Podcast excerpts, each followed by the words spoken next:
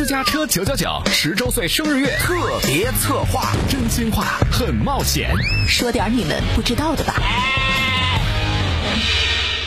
真心话很冒险，大家好，我是谢飞。私家车九九九啊，走过十年，能发展的如此之壮大，其中一个重要的原因就在于这里啊，人才辈出。所以可以说，在这儿工作的我，最深的感触就是身边都是榜样。俗话说“三人行，必有我师”。那么，我今天在这期节目当中，我立了一个主题，叫做“你从私家车九九九的谁的身上学到了什么呢？”而这期节目，我的采访对象是我的那些前同事们，曾经的九九九人，今天呢是啊到了各个地方发挥他们的这个光和热了。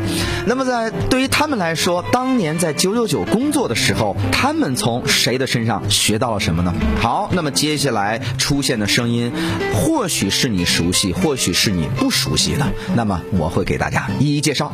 首先出场的这位。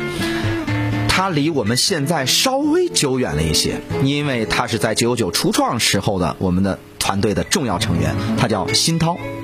当年他做了一档节目叫《滔滔不绝》，呃，这档节目呢也是一个说新闻的节目，而且呢，呃，谢飞的私家车看天下其实最早就是辛涛来进行主持的，后来我才是接班的。接下来我们有请辛涛，看看辛涛眼中当年到底从谁身上学到了什么呢？从谁的身上学到了什么？那还得说谢飞呀。从九九九谢飞身上呢，其实我看到更多的是当时传统的媒体人对于新媒体到来时候的这种思考和行动。比方说，我很早就留意到他做很多节目的时候呢，其实会从现在的这些新媒体的角度，比方说会跟很多的外面的机构链接，比方说新闻评论员呀，比方说去链接很多的机构去扩大。自己的影响，从来不把自己的定位定位在，比方说就是一家省级的地方媒体，更多的时候呢，会从一个更高的或者说更宽的维度上来看待问题，来进行新的传播。呃，新涛老师过奖了，有点不好意思了。但是其实呢，我从新涛老师身上学到的更多。那么我刚来九九九的时候呢，啊，新涛老师带着我。而对于新涛来说，他的工作最大的特点就是一丝不苟。当然，在这方面确实也着实没有这个很深入的学习啊。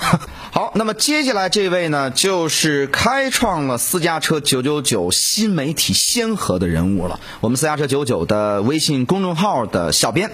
阿强老师从墨菲身上学到了聪明，他的点子实在是太多了，可以说是最强大脑了吧。从小雨身上学到了睿智，他的角度和观点每次都给我们耳目一新的感觉。从梦茹身上学到了那股闯劲儿。然后什么都敢做，什么都敢说，什么都不怕。年轻人就应该这样。然后从陶正老师那边学到的是一些智慧和关怀。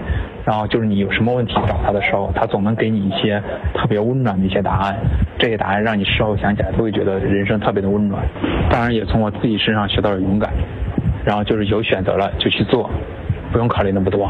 确实啊，从阿强老师身上学到了勇敢，想到就去做。呃，也得益于阿强老师在做私家车九九九的微信公众号的小编的时候，我们这个微信公众号做到了一个新的高度，然后拿十万加犹如探囊取物一般容易。那么刚才呢，阿强老师也提到了一个人物，那就是陶真老师了。那么陶真老师在九九九的时期呢，啊，做了一个关于心理方面的一个节目，然后这个节目。应该说是开创了九九九节目之先河。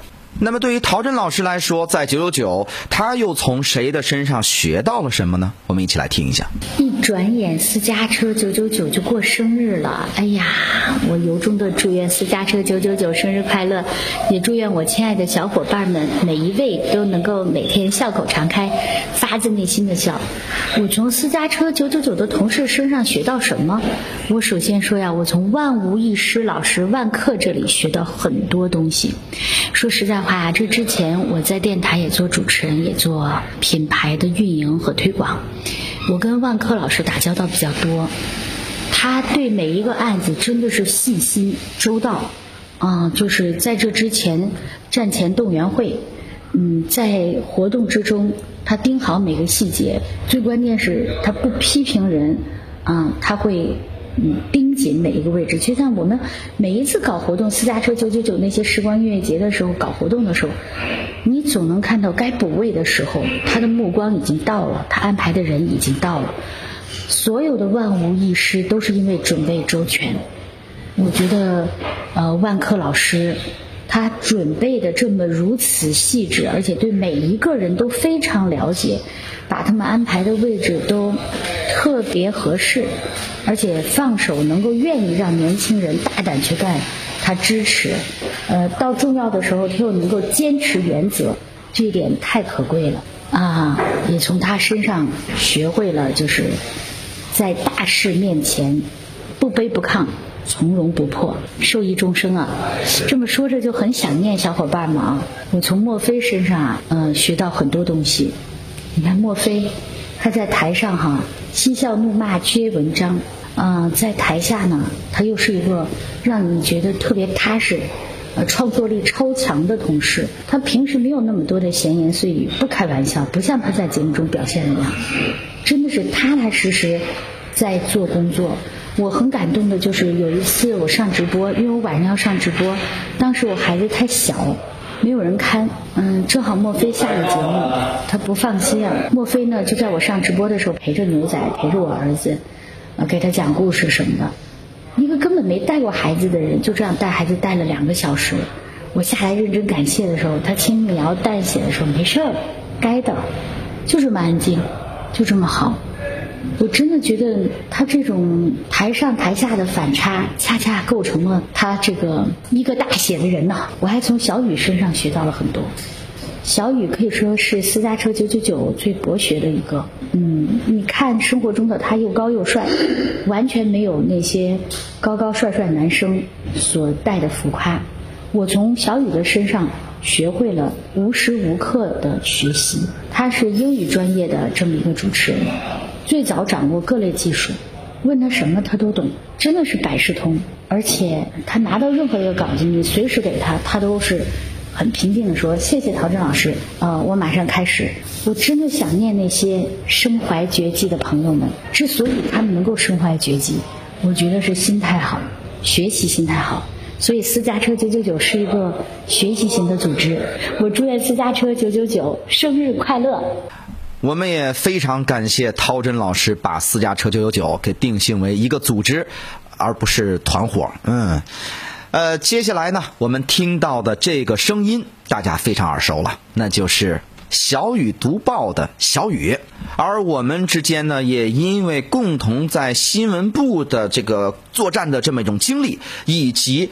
我们同样也是新闻三缺一的好搭档，于是和小雨之间有了更深的一个感情和默契。陶真老师啊，非常感谢小雨，在小雨身上学到了很多东西。那么对于小雨来说，对于他到底从谁的身上又学到了什么呢？来，我们继续来听。你像从这个墨菲的身上，我们学到的这个语言的艺术有很多种展现的方式，而且我觉得很多时候是反传统的方式，就打破一定的思维模式去做。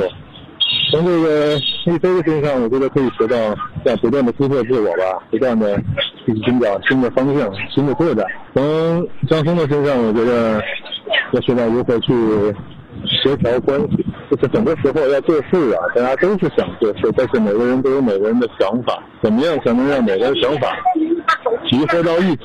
从四渠的身上知道怎么样去认真负责的盯好每一件事儿，从小梦的身上知道。怎么样去对待厂里的一些其他的部门，等等等等的，我觉得在咱们这个。实际当中，其实每个人都有可人之处，都可以得到的东西关键是看你能不能低着你的头。你要是老觉得自己什么都会了，那你这个什么都学不到。没错啊，当身边的榜样足够多的时候，要以一个谦卑的心去面对周遭的一切，你才能真正的取长补短，提升自己。这就是私家车九九九。在走过十年时间，我们重新回顾以往，进行盘点的时候。会发现这十年间来来往往熙熙攘攘我们会发现九九九某种程度上像一个学校或者说像一个黄埔军校培养出了一个又一个的这个行业内的翘楚和人才。而他们为九九九留下的就是宝贵的财富和美好的记忆。我的故事还没讲完这是上期而下期我会带来一个重磅嘉宾。真心话很冒险我是谢飞下期我们再见。